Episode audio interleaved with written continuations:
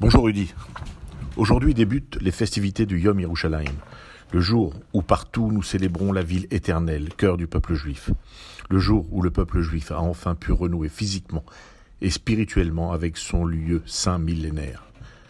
Le jour où Israël a vu sa capitale être réunifiée pour l'éternité. Jérusalem, la ville trois fois sainte, mais capitale du roi David depuis plus de 3000 ans.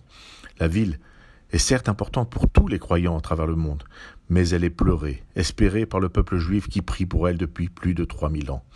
La ville, citée 660 fois dans notre Torah. La ville à laquelle le peuple juif, où qu'il se trouve, a juré fidélité et prononce chaque année à Pessah, l'an prochain à Jérusalem. Cette ville qu'aucun peuple n'a jamais revendiquée comme capitale tout au long de son histoire.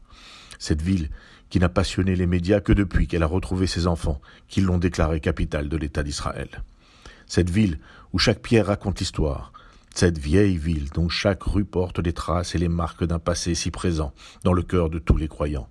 Cette ville qui raconte notre histoire et dans laquelle nous pouvons, en fermant les yeux, entendre les prières, les joies et les pleurs de ceux qui y ont vécu à travers les siècles.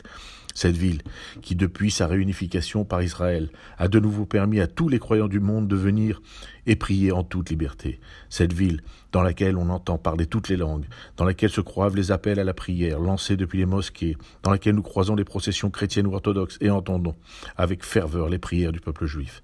Cette ville sur laquelle les nations refusent de reconnaître la souveraineté de l'État d'Israël. Cette capitale unique au monde qui est encore aujourd'hui contestée. Mais a-t-on vraiment encore besoin d'attendre la reconnaissance des nations. Israël a-t-il encore besoin de quémander que sa capitale soit reconnue par ceux-là même qui refusent encore, pour certains, d'admettre son existence? A-t-on encore besoin de montrer que Jérusalem, tout en étant ouverte à tous, est et restera juive? Je me fais ces réflexions lorsque je vois les images qui nous viennent de Jérusalem, celles de la ferveur, de la joie et du bonheur de tout un peuple qui honore sa capitale, et celles diffusées en boucle dans les médias qui nous montrent des heures pour deux maisons contestées. Je l'affirme, oui, les Juifs ont le droit d'être partout chez eux sur leur terre, si tel est le droit. Mais a-t-on besoin de donner aux caméras du monde et aux terroristes en herbe, manipulés par le Hamas, une tribune? Toutes les images montrent la préméditation de ce soulèvement palestinien et la haine qu'il voue à Israël. Les images d'un lynchage de deux Israéliens évités de justesse grâce à l'intervention courageuse d'un policier qu'aucune chaîne de télévision montrera sont autant de preuves du besoin vital pour Israël de ne rien céder. Mais a-t-on besoin de tomber dans le piège organisé par les leaders terroristes pour affirmer haut et fort la souveraineté d'Israël sur son Jérusalem? Au risque de déplaire ou de suspendre Peut-être, je dis non. Israël doit agir et non réagir. La bataille pour quelques mètres de propriété est idéologique et légitime, mais n'est pas à la hauteur de la grandeur et du rayonnement de notre grande et belle Jérusalem. Une, indivisible et éternelle.